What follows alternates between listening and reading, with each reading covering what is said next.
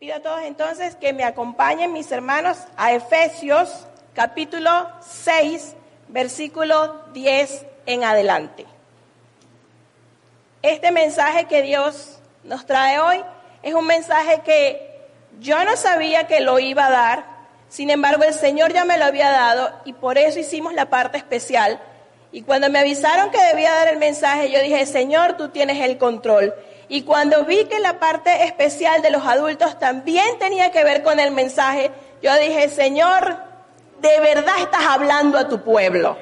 Definitivamente estás hablando a tu pueblo. Así que mis hermanos, prestemos mucha atención a lo que Dios tiene hoy para nosotros. Dice así la hermosísima palabra de nuestro Dios Todopoderoso.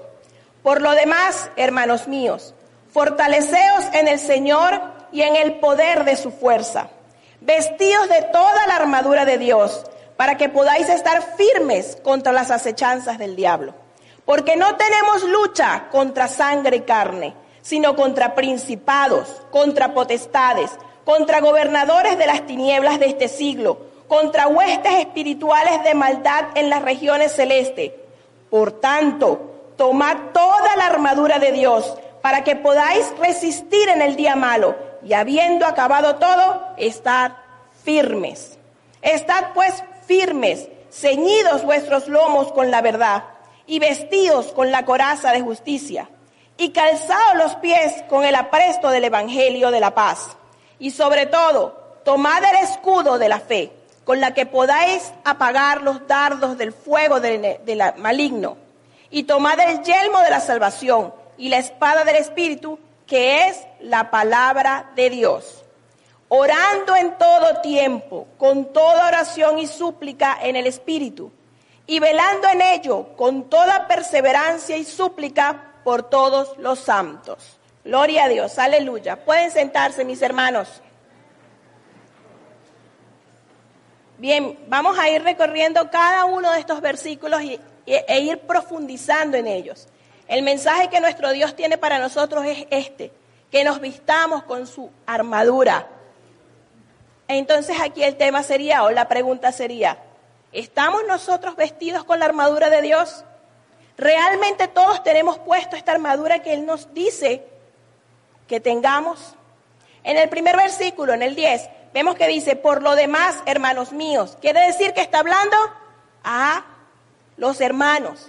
Esto es un mensaje específico para nosotros, para nosotros que ya estamos en Cristo, para nosotros que ya somos creyentes, para nosotros que ya conocemos a nuestro Dios. Y luego dice, fortaleceos en el Señor y en el poder de su fuerza. Definitivamente no es con nuestra fuerza, es con las fuerzas de Dios que nosotros podemos estar día con día, porque esta lucha es de todos los días. Esta lucha no es que hoy y mañana no, y pasado a lo mejor y dentro de un año quizás sí. Es algo que es de todos los días. Todos los días nosotros libramos una batalla espiritual. Nuestros ojos no lo pueden ver, pero sí está esa batalla. Por eso debemos fortalecernos en el Señor. Debemos fortalecernos en nuestro Dios Todopoderoso. Es el único que nos puede dar esa fuerza. Los invito a todos a que vamos a recorrer muchísima Biblia, así que aunque lo diga apurada, pero quiero de verdad terminar este mensaje y que todos nos los llevemos. Vamos a buscar en Zacarías 4.6. Ahí en Zacarías 4.6 vemos como el ángel le da un mensaje a Zorobabel de parte de Dios. Y dice así, entonces respondió y me habló diciendo, esta es palabra de Jehová a Zorobabel, que dice, no con ejército ni con fuerza, sino con mi espíritu, ha dicho Jehová de los ejércitos. En el día de hoy, el Señor nos dice, no es con ejércitos, ni con tu fuerza, es decir, no es con la fuerza de nosotros. Aquí dice específicamente, con mi espíritu, es con el espíritu de Dios. Y quien lo dice es Jehová de los ejércitos. Así que en este primer versículo nos dice que nos fortalezcamos en Él es en su espíritu, es en Él. En Filipenses 4:13 nos dice, yo sé que muchos se lo saben de memoria, todo lo puedo en Cristo que me fortalece. Es Él el que nos da la fuerza para continuar. Es Él el que nos da ese impulso para seguir. Cuando David, por ejemplo, peleó con Goliat, David dijo que tú vienes contra mí con espada y jabalina, mas yo vengo contra ti en el nombre de Jehová de los ejércitos. Quiere decir que él reconocía que con su fuerza él no iba a poder con ese filisteo. Él no iba a poder con ese gigante. Así somos nosotros. Nosotros no podemos con las cosas gigantes que se nos aparecen. Pero como nosotros no vamos nosotros, sino que vamos en el nombre de Jehová de los ejércitos, entonces nosotros sí podemos así como pudo David. Vamos a seguir en el siguiente versículo, en el 11. Dice, vestíos de toda la armadura de Dios. Fíjense lo que dicen. Vístanse de toda la armadura de Dios. Aquí Dios no nos está diciendo que Él nos va a vestir. Él está diciendo que nos vistamos nosotros. Es algo que es nosotros. Es decir, tomamos nosotros la decisión de tener o no tener puesta esa armadura. Dios no nos está obligando. Dios solo nos está diciendo que es necesario que nos las pongamos. Y ya vamos a ver para qué nos las debemos de poner. Pero es una decisión de cada uno de nosotros ponernos la armadura completa. No es la armadura que hoy nos ponemos el calzado, que mañana nos ponemos el, yelmo, no es una armadura que tenemos que tener todos los días. Así como nos vestimos nosotros, nuestro cuerpo, como lo cubrimos, así mismo nuestro espíritu debe estar cubierto con esta armadura. En Romanos 13, 14 nos dice así, sino vestíos del Señor Jesucristo y no probáis para los deseos de la carne ¿De quién nos vamos a vestir? Esta armadura es nuestro Señor Jesús. Es de Él de quien nos vamos a vestir. Es con Él que nosotros debemos estar día con día. Entonces, vistámonos con la armadura de Dios. Este es el gran mensaje que Dios tiene hoy para nosotros. Que nos pongamos nuestra armadura. En la segunda parte dice, la razón por la cual no las tenemos que poner. Él, nuestro Dios nos dice, para que podáis estar firmes. Estar firmes es que nada nos pueda mover, que no nos pueda tambalear, que no exista nada que nos haga dudar y digamos, no, no es aquí, es allá. No, es estar firmes. Es que no importa lo que suceda, yo permanezco aquí, en donde Dios me dijo que estuviese. No hay manera de que yo pueda pensar de que es otro lugar el mejor para mí. Entonces nos dice, para que podáis estar firmes. Pero ¿para qué vamos a estar firmes? Dice, contra las acechanzas del diablo. En muchas ocasiones, mis hermanos, pensamos, ah, no, no, pero eso no es tanto. Ah, eso es una fábula. Eso es un mito. Pero el que lee las escrituras, el que escudriña las escrituras, sabe que sí existe, que sí está, que sí nos tienta, que si nos acecha. Y si no tenemos esta armadura, pues entonces esos dardos que Él manda, esas cosas que Él manda, llegan a nosotros. Nos golpean. Debemos de entender, mis hermanos, que esta lucha no es con algo que estamos viendo, es espiritual. Por eso nuestro, nuestro cuerpo, nuestra carne, debe de ponerse más pequeñita y nuestro espíritu crecer para que podamos estar realmente atentos a todas las cosas que están sucediendo. Fíjense, en, en Santiago 4.7 nos dice, sometaos pues a Dios, resistid al diablo y él huirá. Entonces, ¿qué nos dice otra vez? Resistid. ¿Qué nos decía en este versículo? Estar firmes. Si nada nos puede mover, si nosotros resistimos, Él va a huir. Lo dice en la palabra de Dios. No lo estamos inventando, lo dice allí. Y si allí lo dice, es verdad, es real. Porque nuestro Dios es real, nuestro Dios no es mentiroso. Él nos da el consejo que necesitamos para soportar en el día malo. Es real, mis hermanos, resistir, soportar, aguantar estar firmes. Sabemos que el enemigo o Satanás solo vino a tres cosas y lo mencionamos mucho, pero si alguno lo quiere buscar lo puede hacer en Juan 10:10. Él solo vino a hurtar, a matar y a destruir. Ese es su trabajo. Él no tiene otro trabajo. Él quiere acabar con nosotros. Él quiere terminar con nosotros. Eso es todo. Y fíjense que en el 12 sigue hablando sobre él. Y dice, porque no tenemos lucha contra carne y sangre, sino contra principados, contra potestades, contra los gobernadores de las tinieblas de este siglo, contra huestes espirituales de maldad en las regiones celestes. Nos vuelve a decir que Satanás y todo su ejército con el cual nosotros estamos luchando. No es contra su hermano de la iglesia, no es contra su familia, no es contra su jefe, no es contra aquel que le hizo algo en la calle. No, mis hermanos, no es contra ellos que nosotros estamos luchando. Esas personas que nos hacen daño a nosotros simplemente son instrumentos de Satanás para poder descontrolarnos a nosotros, para que nosotros empecemos a hacer cosas que no son correctas, para que nosotros se nos olvide que debemos de tener el dominio propio y no debemos de gritarle o decirle alguna grosería, para que nosotros se nos olvide y nos pongamos a pelear con esa persona. Ese es el trabajo de Satanás. Ese es el trabajo de, de todo esto que yo les acabo de mencionar. No es nada más uno, son muchos.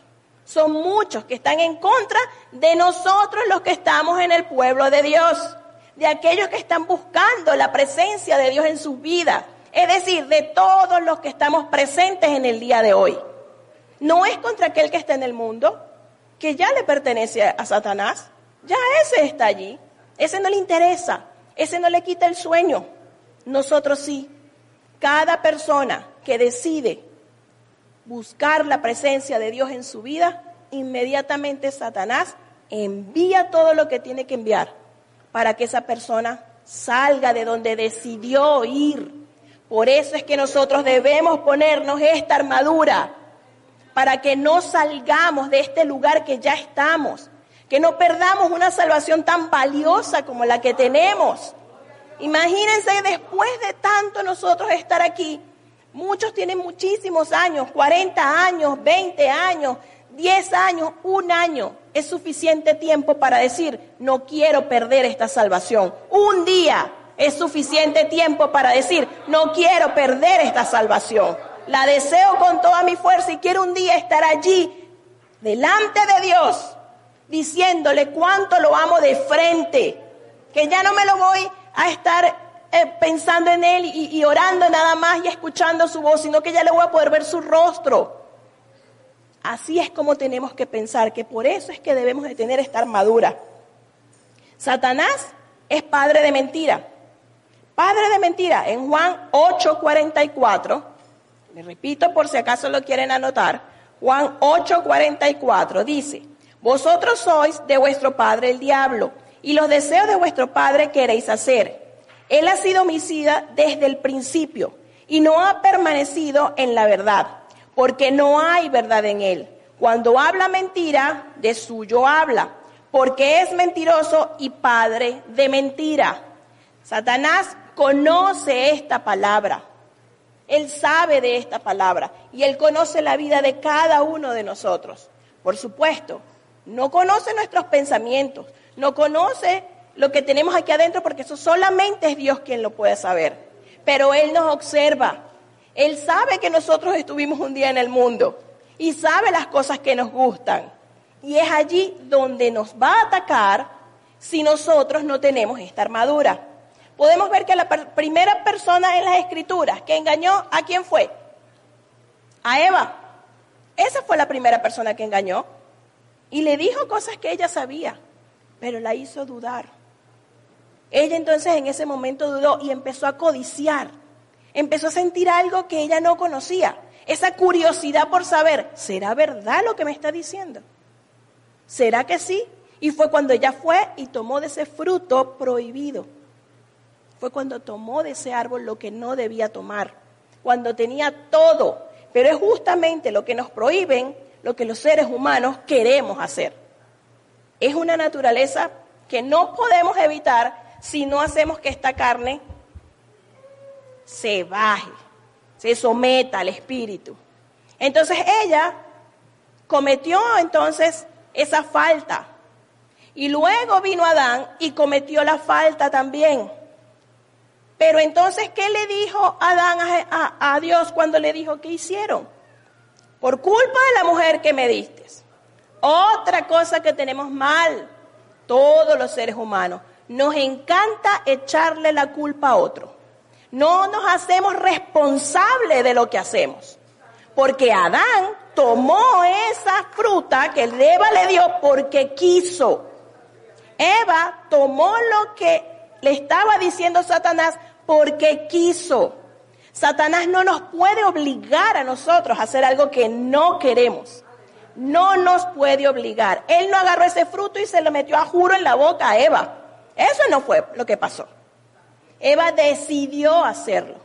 Satanás viene a nosotros, nos engaña cuando no tenemos esta armadura, nos hace creer cosas que no son, nos confunde, empezamos a pensar cosas que no son, y es en ese momento cuando nosotros decidimos hacer lo que nos está impulsando a hacer. Es en ese preciso momento. Cuando usted cometa la falta, no le eche la culpa al enemigo. No diga es que el diablo, no, no, él lo tentó, pero usted decidió decir sí. Esto es muy importante que lo tomemos en cuenta y de hecho se lo recalqué muchísimo en la clase a los que tengo el privilegio de darle la clase. Ustedes no van a poder decir que fue culpa del diablo. Fue culpa de ustedes porque nosotros decidimos lo que queremos y lo que no queremos hacer. Si a mí no me gusta a mí, por ejemplo, no me gusta la remolacha. No me gusta. Para nada. Como me la disfracen, no me gusta. Y a mí alguien me dice, toma esto, y yo le voy a decir que no. Ah, pero si me ofrecen algo que me gusta, ah, ah, no, eso sí, claro que sí. Entonces, por eso es que nosotros debemos de saber que ahí es donde Satanás está pendiente. Ah, esta persona le gusta, no sé, bailar. Ah, le gusta muchísimo y se va a las discotecas pues lo voy a tentar con eso. O a esta persona le da curiosidad saber, por ejemplo, a los jóvenes o a los adultos que no lo han probado o lo que sea, que eh, esta bebida, toma, quiero que prueben esta bebida alcohólica. Empieza la curiosidad. Pero usted, Dios le dio dominio propio para decir no. Usted puede decir que no. Satanás puede ponérselo de mil formas y usted puede decir que no. Debemos de tener esto muy en cuenta, mis hermanos. Vamos a ver, en Primera de Pedro 5.8, yo sé que muchos también se lo saben, dice así, Sed sobrios y velad, porque vuestro adversario el diablo está como león rugiente anda, y anda alrededor buscando a quien devorar.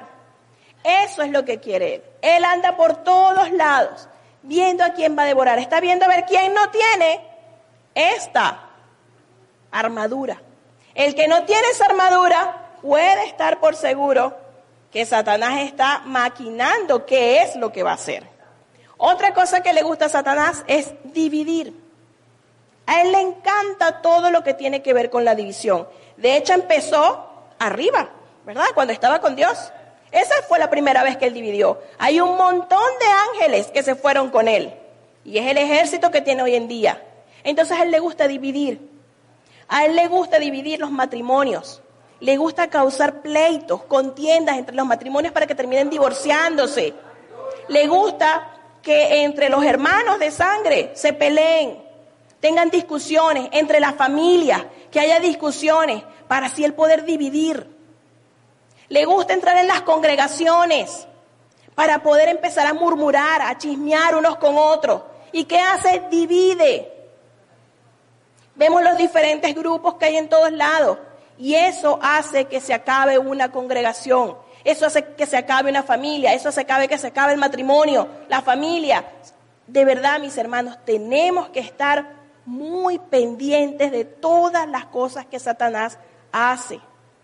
Él está aquí, como se los dije anteriormente. En Job podemos ver cuando Dios le pregunta que de dónde andaba.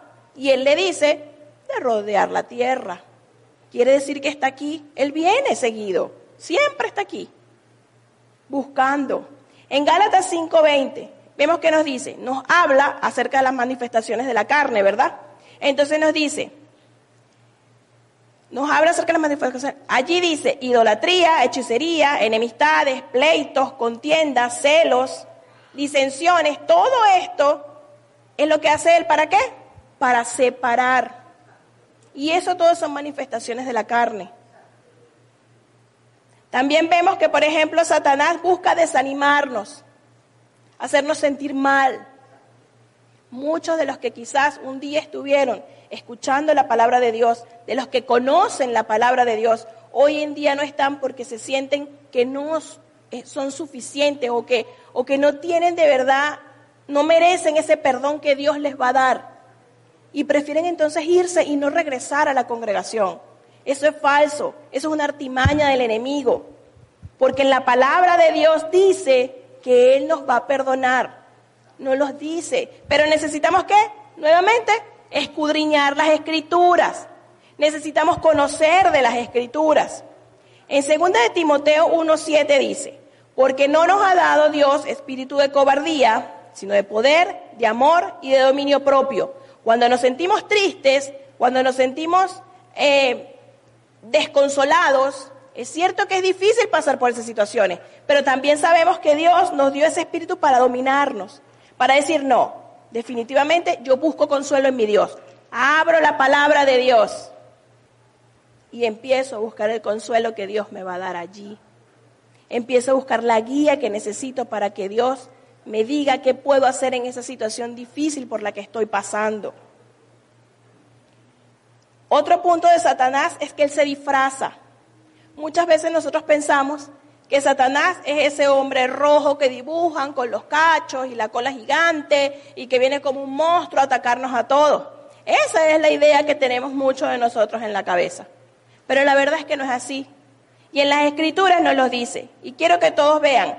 En 2 de Corintios 11, 14. Nos dice, en 2 de Corintios 11, 14. Y no es maravilla porque el mismo Satanás se disfraza como ángel de luz. Ahí nos está diciendo que se disfraza como ángel de luz. Es decir, que nos va a parecer como algo bueno. A nuestros ojos va a parecer que es bueno. Así que no es extraño si también sus ministros se disfrazan como ministros de justicia, cuyo fin será conforme a sus obras. Entonces, ¿Cómo se disfraza Satanás?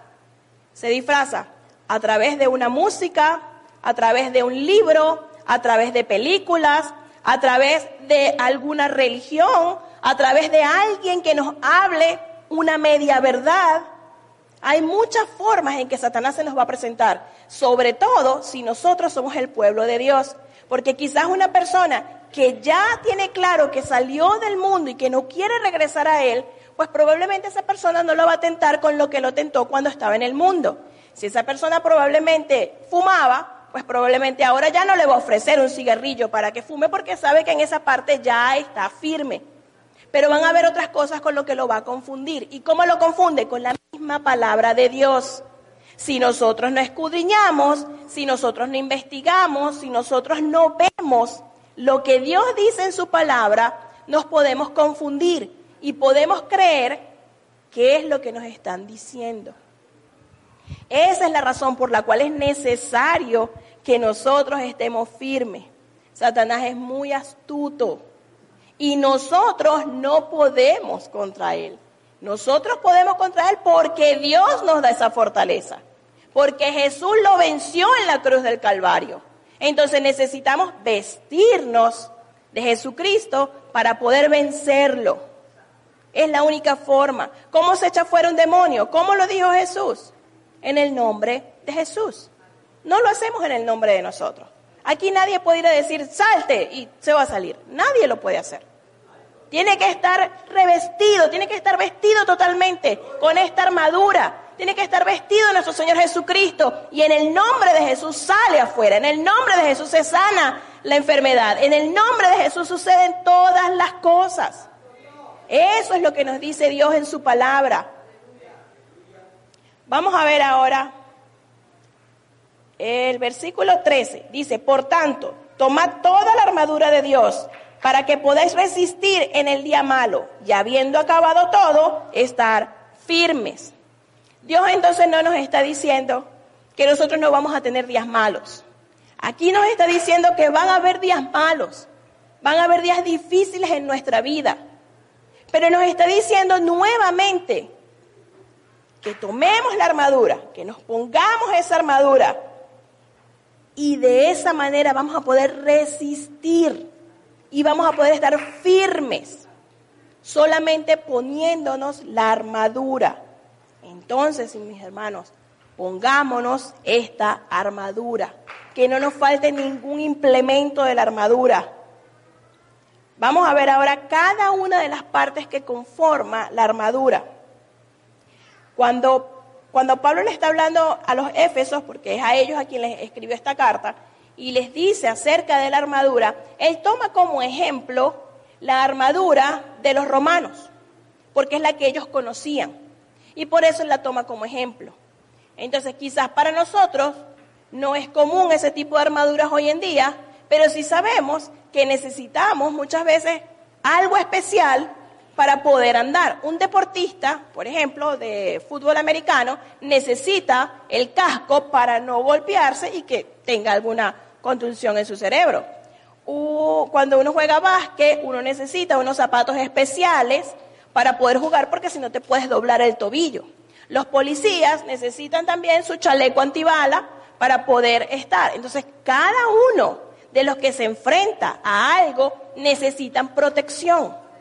Nuestro espíritu necesita protección. Entonces, no veamos que esta armadura es algo material, porque no lo es. Simplemente Pablo utilizó ese ejemplo, pero no es material. Lo que Dios nos está hablando es de lo espiritual. Es eso lo que Él nos está diciendo, es eso lo que nos vamos a vestir, con lo que nos vamos a vestir. Vamos a empezar a verlo. En el 14 nos dice, estad pues firmes. Nuevamente nos dice que estemos firmes. Ceñidos vuestros lomos con la verdad cuando algo nos lo ceñimos es porque nos lo estamos ajustando, es algo que nos queda justo. ¿Con qué nos vamos a ajustar nosotros nuestro espíritu? Con la verdad. ¿Y quién es la verdad? Todos sabemos quién es la verdad. En Juan 14, 14 6 nos dice, yo soy la verdad, el camino y la vida. Nadie viene al Padre sino por mí. Entonces, ¿quién es la verdad? Jesús. Jesús es la verdad. Con Él nos tenemos que ceñir, con esa verdad que está aquí, porque además también vemos, también vemos que Jesús es la palabra de Dios, porque dice en Juan 1.1, en el principio era el verbo y el verbo era con Dios y el verbo era Dios. Es decir, que toda esta palabra trata de Jesús. Todo lo que está aquí es la verdad. Dice también en Juan 8, 32, Dijo entonces Jesús a los judíos que habían creído en él, si vosotros permanecéis en mi palabra, esta Biblia que tenemos aquí, seréis verdaderamente mis discípulos. ¿Por qué? Porque los discípulos aprenden de su maestro. Y conoceréis la verdad, esta verdad que está aquí, en cada una de estas líneas. Y la verdad os hará libre. Es esta verdad la que nos va a hacer libres. Es Jesús el que nos hace libres. Por eso tenemos que ceñirnos, las que nos quede bien ajustado, bien ajustada esa verdad que nos quede a nuestro cuerpo. La única manera de conocer la verdad es escudriñando las escrituras, mis hermanos. Es investigando, es aprendiendo, es leyendo. Esa es la única forma que tenemos para conocer la verdad. Vamos a ver en, ahí mismo en el 14, pero en la parte B, digámoslo así. Y dice, y vestidos con la coraza de justicia. ¿Quién nos justificó a nosotros? Jesús. Únicamente por Él fuimos justificados. ¿Y qué parte habla de ponernos esa justicia? La justicia nos dice que nos las pongamos aquí a nivel del pecho. Es una coraza que necesitamos para nuestro corazón. Dice en Proverbios, sobre toda cosa guardada, guarda tu corazón, porque de él mana la vida. De nuestro corazón mana la vida. De ¿Y quién nos da a nosotros la vida? En el, en el versículo anterior lo vimos. Jesús es la vida. Si mana la vida de nuestro corazón, quiere decir que de ahí sale entonces Jesús. Y Él está en nuestro corazón. A Él es al que debemos de servir. Con Él es que nos debemos de cubrir nuestro corazón. Vemos en, en Miqueas 6:8 que dice, oh hombre, Él te ha declarado lo que es bueno. ¿Y qué pide Jehová de ti? Solamente hacer justicia y amar misericordia y humillarte ante Dios. Eso es lo que Dios quiere de cada uno de nosotros. Nuestra justicia está en Él. Porque si nosotros permanecemos con nuestro corazón sano, lejos de rencor, lejos de cosas que no están dirigidas hacia la vida de Jesús, entonces nosotros podemos ser injustos con las personas. Y Dios pide que nosotros seamos justos, que nos pongamos en nuestro pecho, en nuestro corazón, lo cubramos con justicia. Eso es lo que Dios quiere de nosotros. Vamos a seguir viendo el número 13, eh, perdón, el número 15. Dice, y calzados los pies con el apresto del Evangelio de la paz. Qué hermoso es cuando uno lee esta parte. Todo es hermoso. Pero esta parte es donde nosotros no estamos recibiendo, estamos dando. Estamos dando de eso que nosotros ya hemos recibido. Por eso todos los días tenemos que ponernos ese calzado para poder caminar hacia aquellos que no conocen esta salvación. Para aquellos que necesitan conocer lo hermoso que es servirle a Dios. Fíjense, el, el viernes en la clase de mis amigos hicieron una pregunta. Y la pregunta fue, ¿cuáles son los cuatro evangelios? Y los cuatro evangelios son, yo espero que todos los adultos se lo sepan como se lo supieron los niños. Yo estoy esperando eso. Los cuatro evangelios entonces son Mateo, Marcos, Lucas y Juan. ¿De qué hablan estos cuatro evangelios? Hablan de Jesús. De Él es el que hablan simplemente hablan de Jesús. Y este es el Evangelio de la paz. Nosotros estamos llamados a ir y llevar y hablar de la vida de Jesús, porque esa es la paz. Únicamente Él es el que nos puede dar la paz. Fíjense en Isaías 52, 7 lo que nos dice.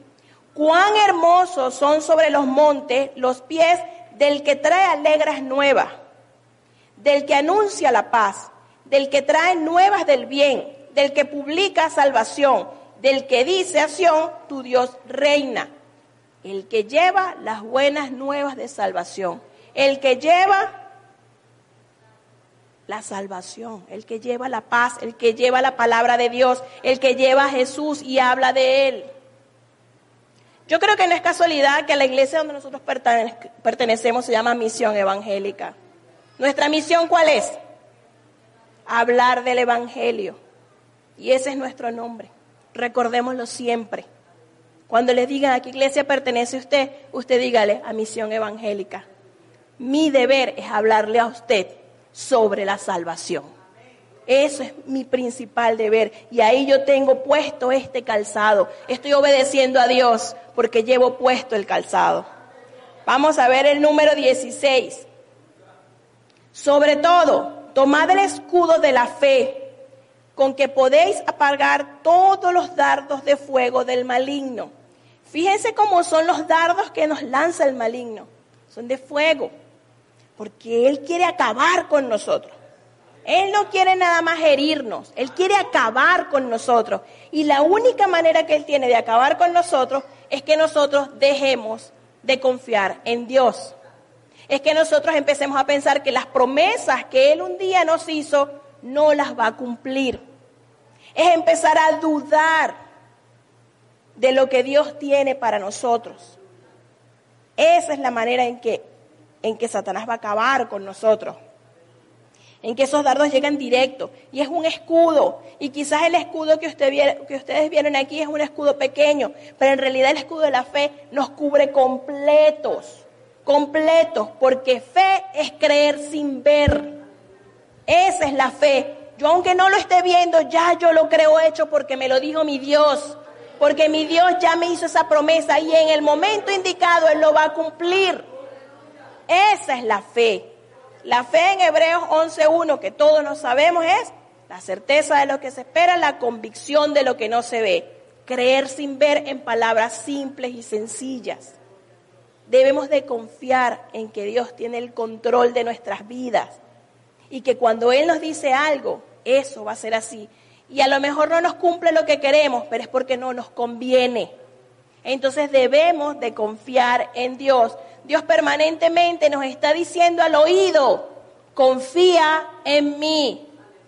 Cuando estamos afligidos, abatidos, cuando estamos llorando, desesperados, porque estamos en una situación difícil, Dios está ahí diciéndonos, confía en mí. Y si nosotros escuchamos su voz cuando Él dice, confía en mí, somos capaces de pararnos de ese lugar, de secar nuestras lágrimas y seguir adelante con una sonrisa. Porque ese gozo solamente Él nos los da. No hay más nadie que nos pueda dar ese gozo en ese momento difícil, en ese momento en el que lo necesitamos 100%. Gloria a Dios, aleluya. También vemos en Santiago 1.6 que dice, pero pida con fe, no dudando de nada, porque el que duda es semejante a las ondas del mar, que es arrastrada por el viento y echada de una parte a otro.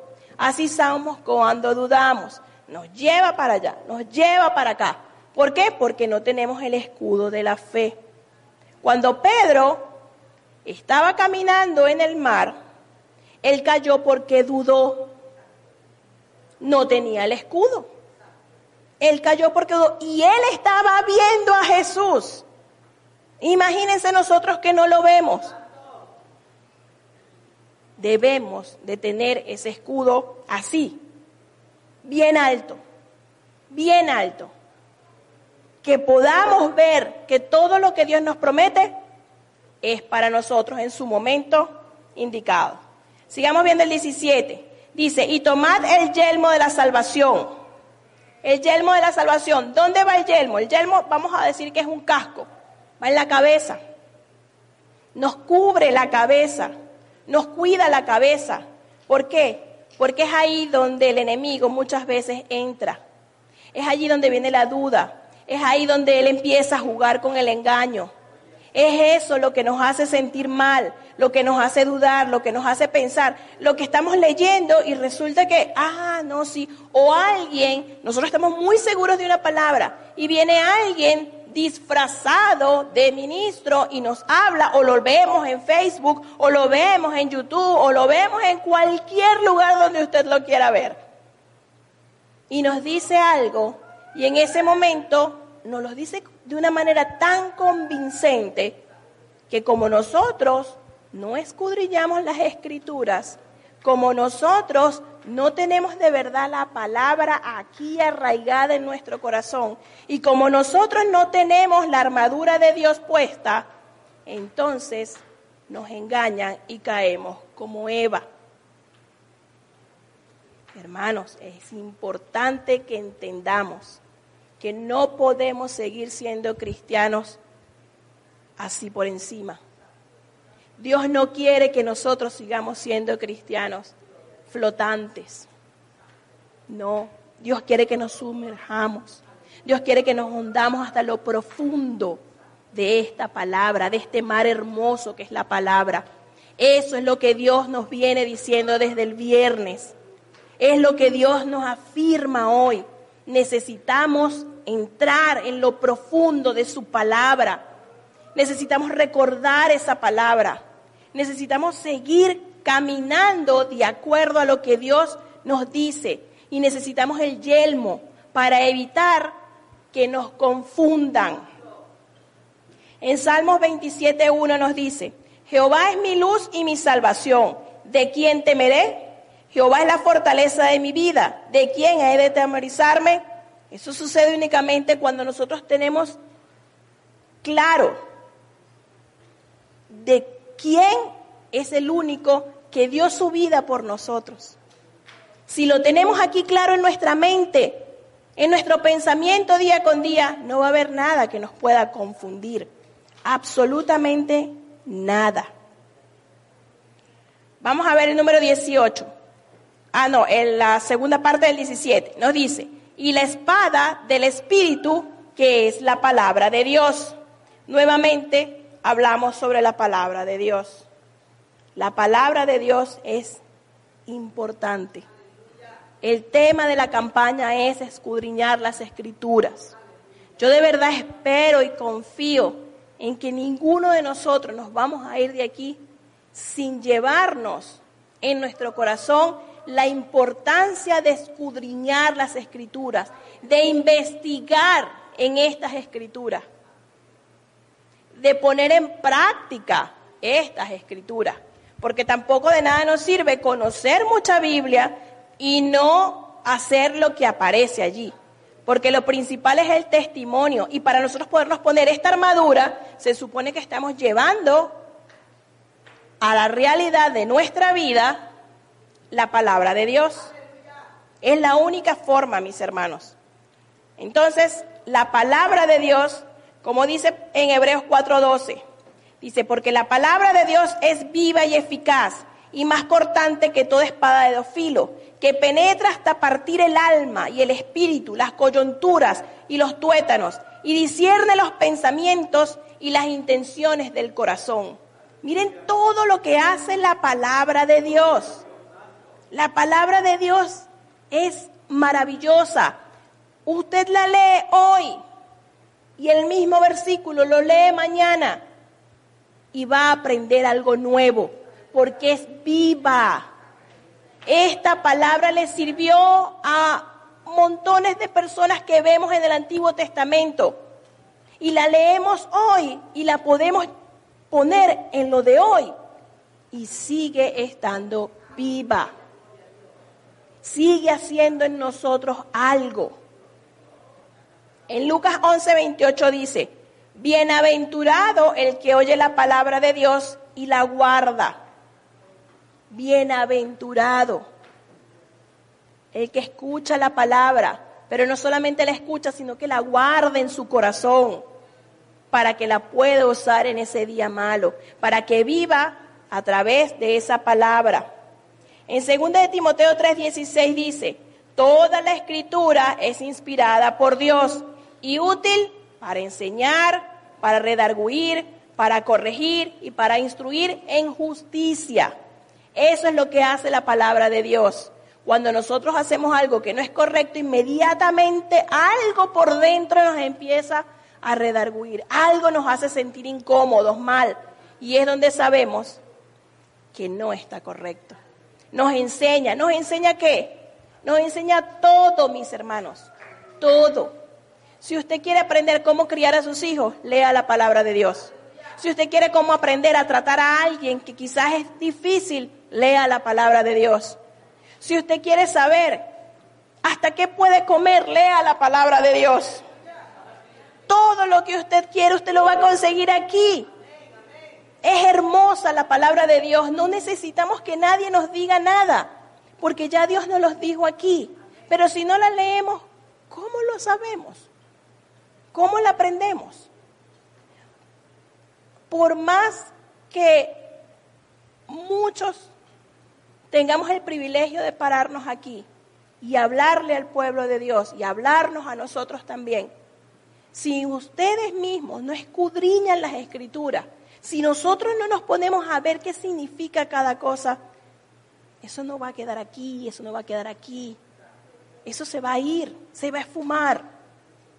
Y Dios quiere que hoy entendamos que es necesario que leamos esta palabra que escudriñemos la palabra.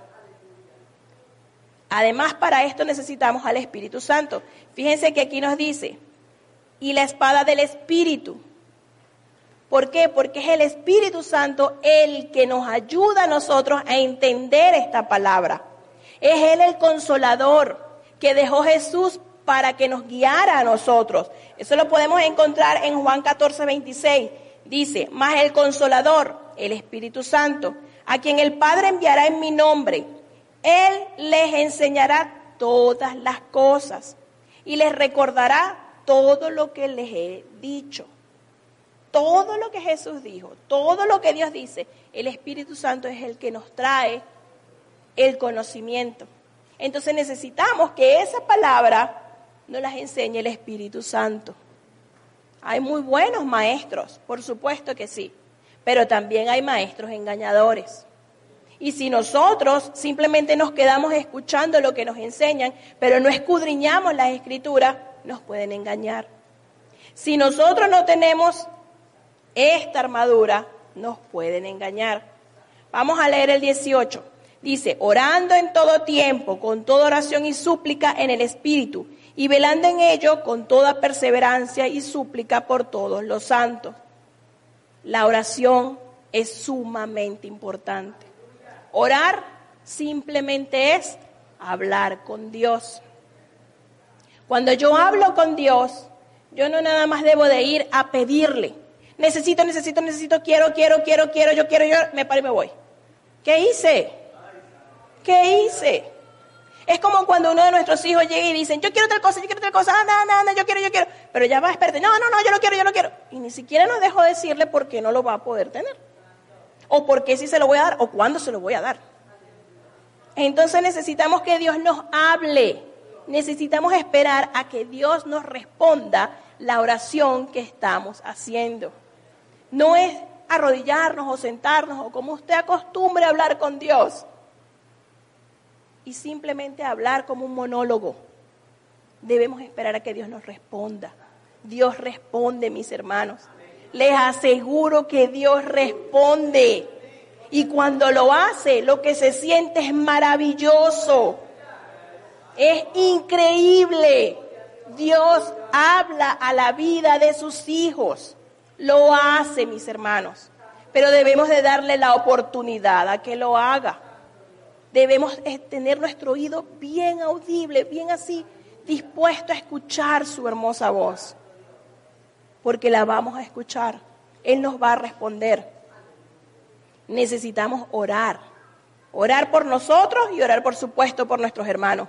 Cuando en el Antiguo Testamento iban a la batalla, ellos primero oraban a Dios para saber cuáles eran las instrucciones. Jesús, antes de hacer cualquier cosa, subía al monte y oraba para que Dios le dirigiera. Nosotros debemos orar para que sea Dios dirigiéndonos en todo lo que debamos hacer. Por eso es parte de la armadura también, porque la oración es parte de la armadura. Si yo estoy vestida de guerrera, yo voy y hablo con Dios para que me dé la dirección de lo que yo voy a hacer o de lo que debo hacer. Fíjense, en Lucas 21:36 dice, velad pues en todo tiempo, orando, que seáis tenidos por dignos escapar de todas las cosas que vendrán y de estar en pie delante del Hijo del Hombre.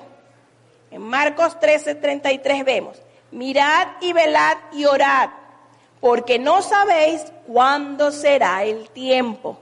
Ninguno sabe el tiempo y si estamos descuidados, vamos a perder lo que hemos anhelado durante tantos años.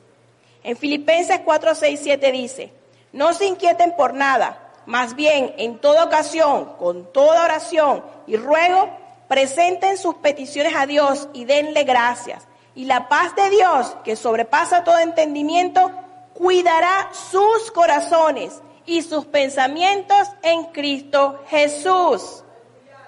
La armadura, eso es lo que hace. Eso es lo que hace la armadura.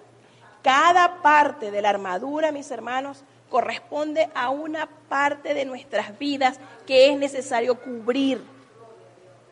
Cada una de esas partes es necesario que la cubramos. Es necesario que entendamos que sin estar vestidos de Jesucristo no vamos a poder resistir. Únicamente así resistimos, mis hermanos. Voy a concluir con el versículo que tenemos en nuestra campaña. Juan 5:39. Resáltenla en sus Biblias. Escríbanla y pónganla en cada una de las partes de su casa, en donde usted frecuentemente vaya. en el espejo del baño, colóquelo. Colóquelo en la nevera para que cada vez que la abra vea lo que debe de hacer. Colóquelo en todos los lugares que usted pueda para que sepa qué debe de hacer. En el lugar donde usted pone su celular para cargarlo, póngalo bien grande, de modo que cuando enchufó el celular para cargarlo, agarre la Biblia antes de acostarse y escudriñe las escrituras. Es bueno, es bueno, mis hermanos. Yo les digo que es bueno.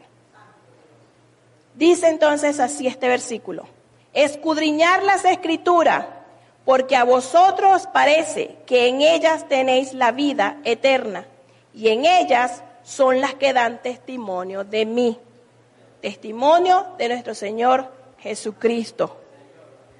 Así se culmina esta campaña, mis hermanos, teniendo una palabra hermosa de nuestro Dios, teniendo unas partes especiales bellísimas, desde los más chiquiticos hasta los adultos. Hermosa esta campaña, pero no la olvide, mis hermanos, no olvide esta campaña. Manténgala aquí en su corazón, manténgala aquí en su mente y llévela a cabo, hágala, porque es necesario. Dios me les bendiga, Dios me les guarde, dejo a nuestro pastor con nosotros.